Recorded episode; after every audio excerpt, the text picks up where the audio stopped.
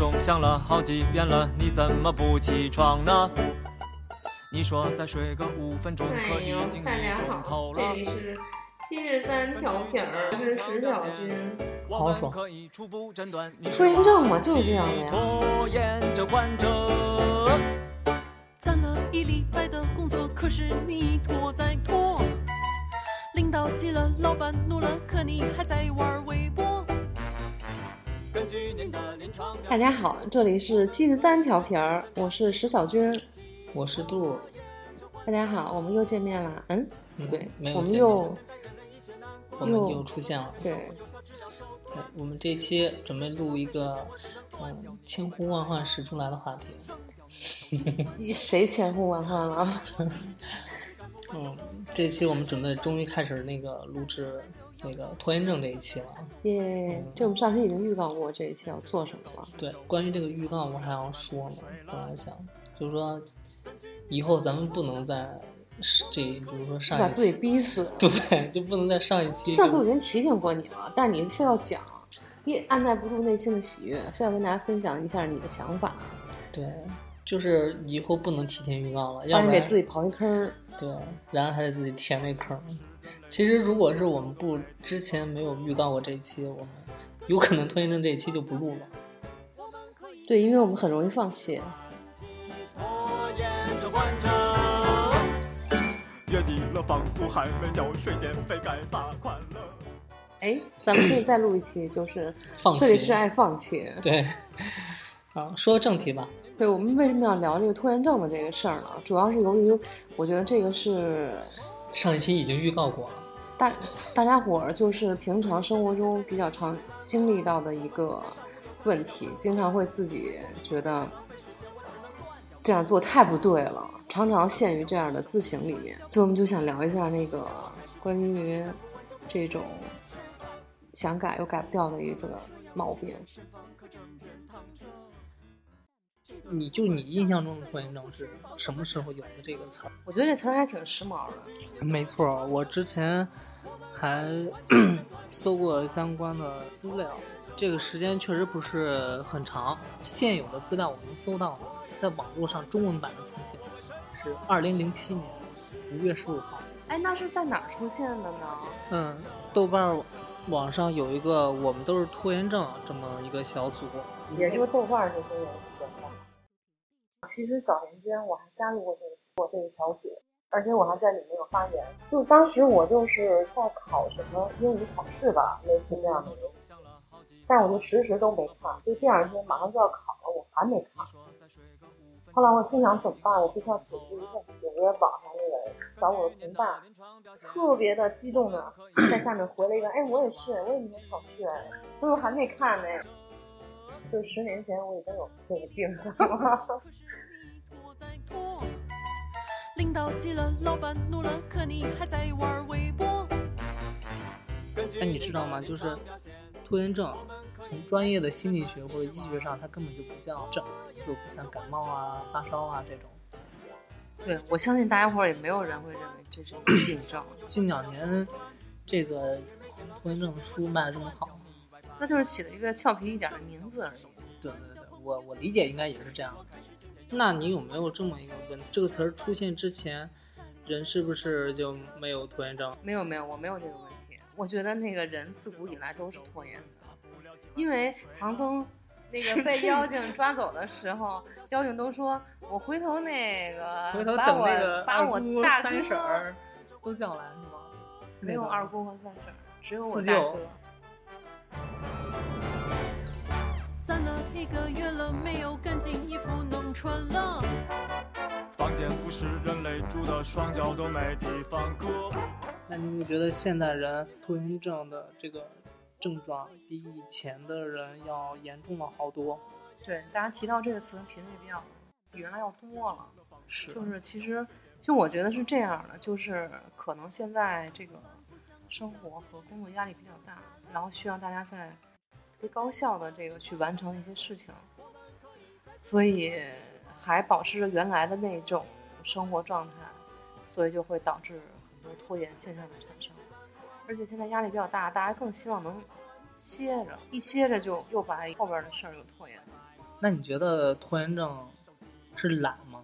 大部分是为什么？因为人当然都愿意生活在一个特别舒适的一个状态里了。那你的意思就是说，人只要能达到一个舒适状态，它就是会导致拖延。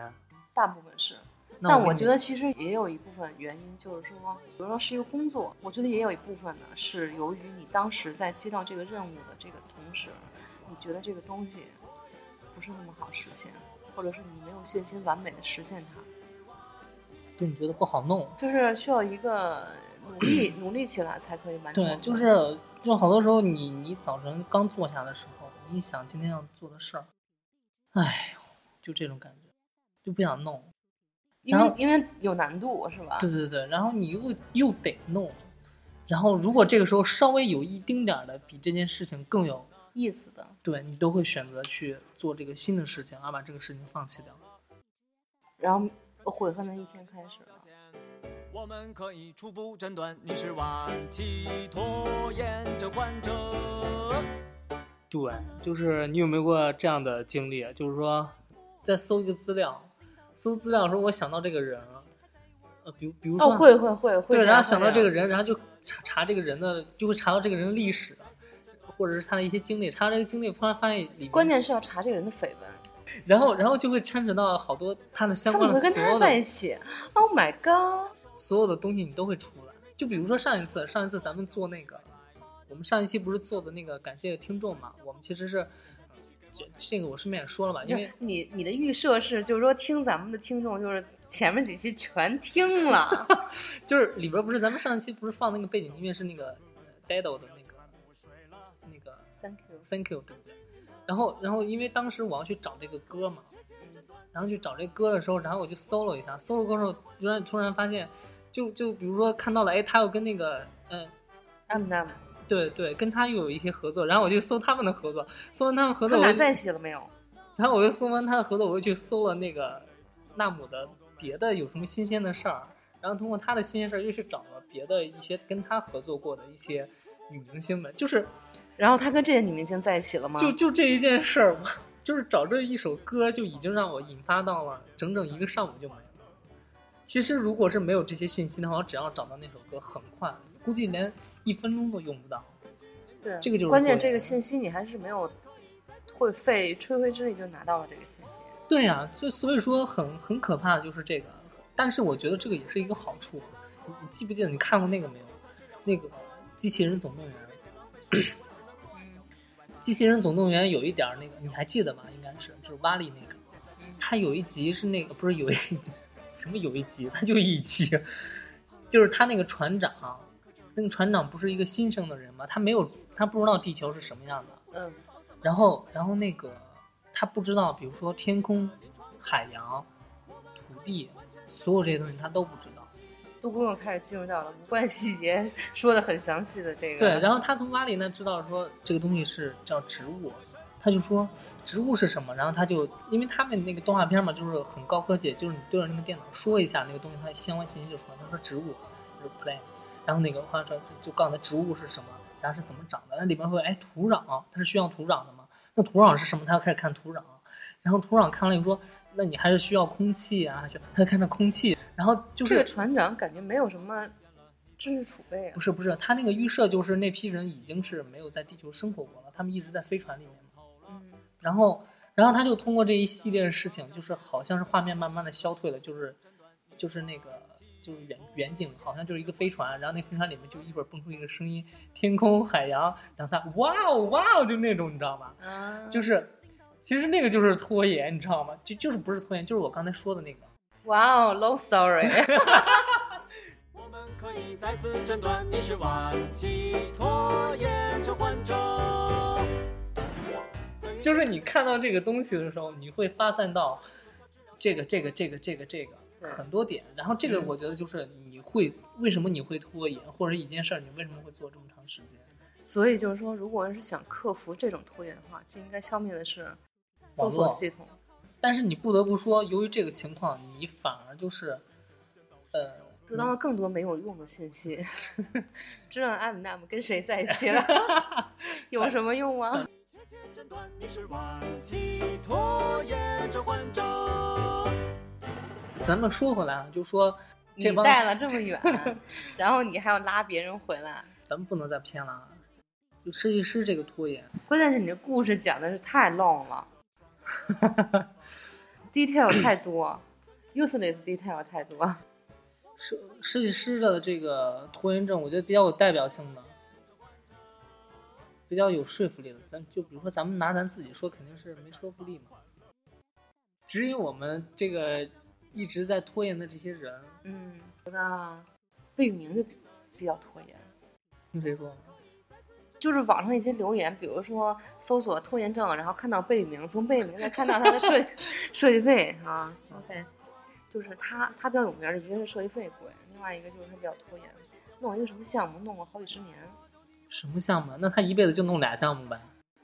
啊，我觉得这些就是说他拖延的，然后这些项目做成了的，可能都是特别厉害的项目，比如说那个卢浮宫外面那个金字塔，他就做了十几年，对，然后中国银行做了十几年十五年吧，那个西单的那个西单那个，哦，然后苏州博物馆也是做了十几年。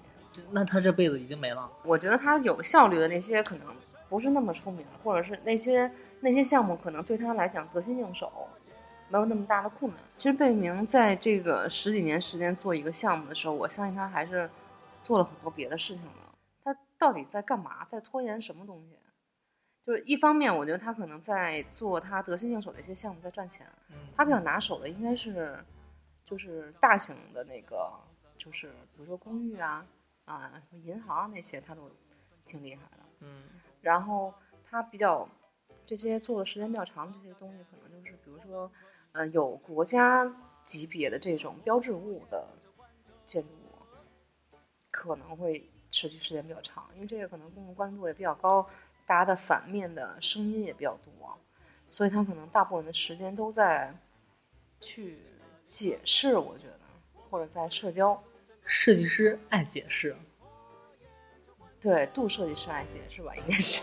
对于这个现代人类医学难关，我们目前尚无有效治疗。所以说，我觉得他的这个拖延还是，嗯，非常有道。理，嗯，有道理。是，其实可以理解，我挺理解他的。嗯嗯，辛苦你了。嗯，我也挺累。下礼拜就要考试了，课本还从没碰过。对，也是刚才这个例子就是想说，拖延其实是一种负责任的表现。对，很多时候是一种负责任的表现我。们可以确切诊断你是晚期拖延症患者。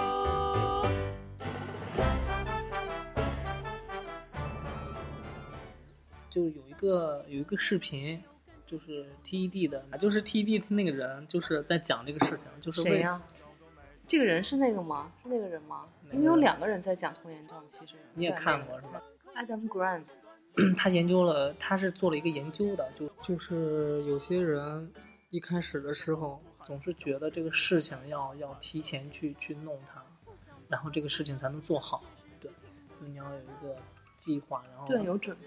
有准备的去做，然后早早的去行动，这个才是你做所有事情的一个关键。但是呢，他后来发现有一批人，他们就是拖到最后做，拖到最后，也不是说拖到最后做，就是开始没有先做这个事情，然后先拖了一阵子，先玩去了，对，玩了半天，然后才开始做，最后发现这帮玩的人比这个上来就开始弄这些东西的人，拖延拖延症的这批人，可能就是要比那个人有有更好的一个创新性，在这方面其实是，就那个人最后做的一个结论就是说，啊，关于这种创新类的工作，你你适度的拖延是非常好的。什么叫适度？就是当你接到一个工作的时候，你第一时间不要去不要去做它，你要先放一放。这个不是重点，这个对于我来说是重点。就是就是上来就 relax。对对，你要很 peace 的去做这个事情，不要说我从但这个事情我完全做不，就是我感觉起来我完全做不成，怎么办？那你还接？哈哈哈！哈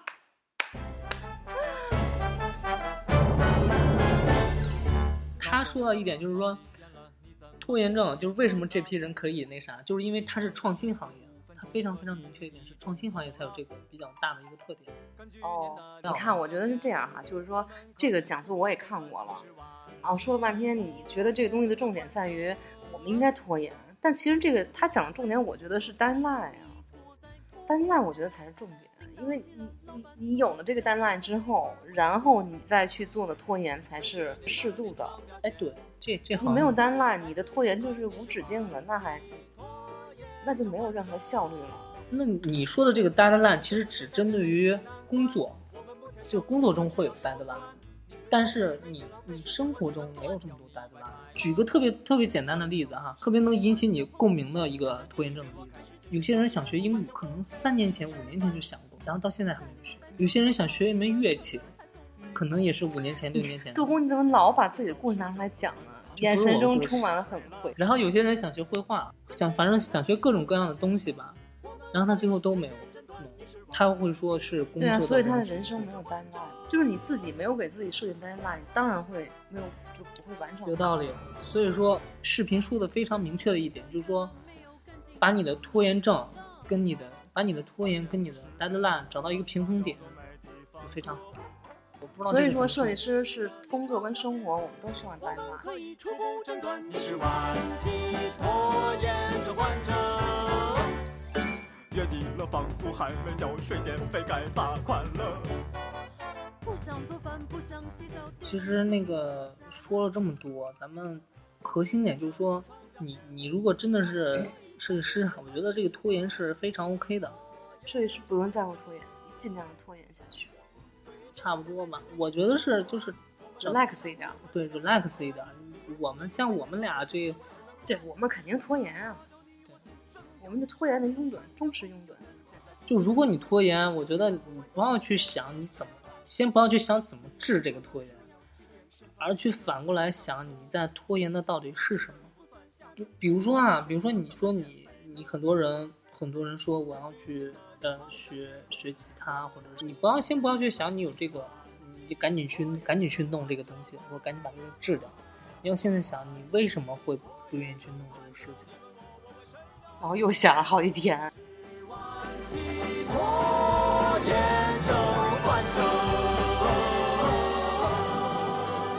首先，这个事情有没有给你带来很大的效益？哦，如果没有，请你请你放弃，比如说，如果是高考啊，或者是那种非常硬请你性的放弃。硬性的考考试啊，你就不会拖延，因为他对你很重要，嗯，它能立竿见影。我觉得也有可能是大家被这个应试教育搞的，就是好像挺逆反似的，就是因为当时就是被强制入要要去完成这个事情，结果后来自己自己管自己，就反而不会管了，就是放松，对，就自己很难管好自己。没有点自控能力。我们可以再次诊断你是晚期拖延症患者。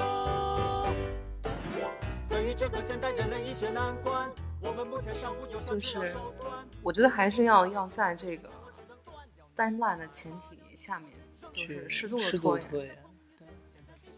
就是还是就是 不管这个拖延的这个过程你是在做什么哈，嗯，嗯，我觉得还是要搞一点有意思的事情，或者是有意义的事情。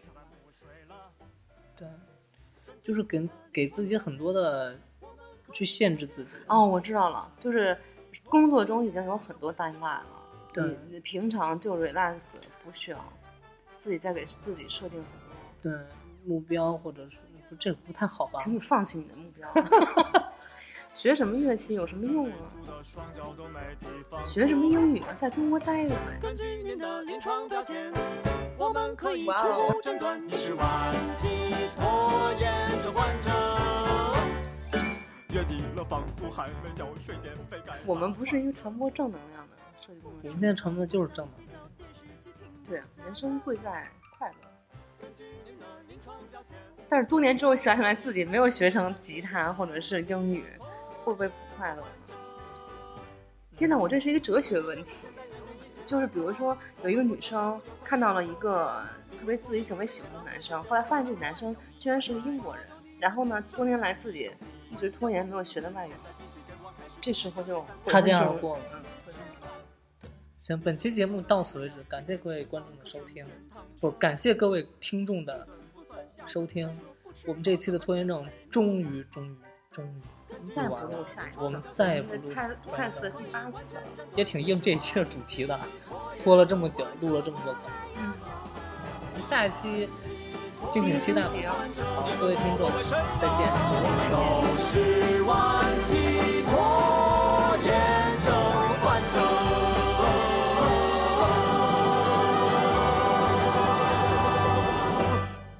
录吗？今天忙录录录广播啊？啊，还没写完呢。就写没想，明天吧，明天吧。我说那个拖延症那期剪出来了吗？明明天吧。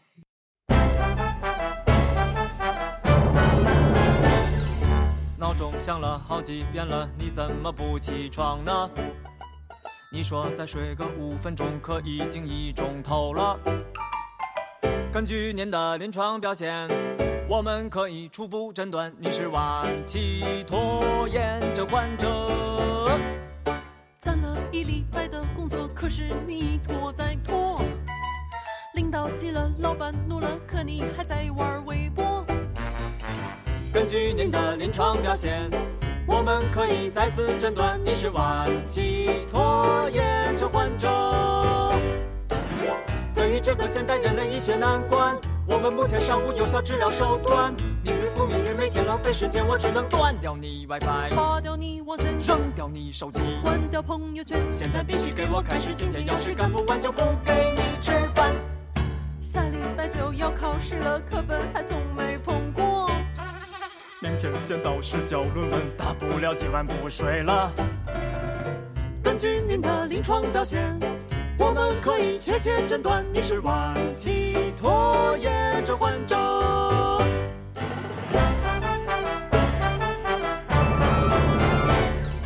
攒了一个月了，没有干净衣服能穿了。房间不是人类住的，双脚都没地方搁。根据您的临床表现，我们可以初步诊断你是晚期拖延房租还没交，水电费该罚款了。不想做饭，不想洗澡，电视剧停不下了。根据您的临床表现，我们可以再次诊断你是晚期拖延症患者。对于这个现代人的医学难关，我们目前尚无有效治疗手段。明日复明日，每天浪费时间，我只能断掉你 WiFi，拔掉你网线，你手机。关掉朋友圈。现在必须给我开始，今天要是干不完就不给你吃饭。你又胖了，说要去健身房，可整天躺着。这顿不算下顿，再说不吃饱怎么减肥呢？根据您的临床表现，我们可以完全诊断你是晚期拖延症患者。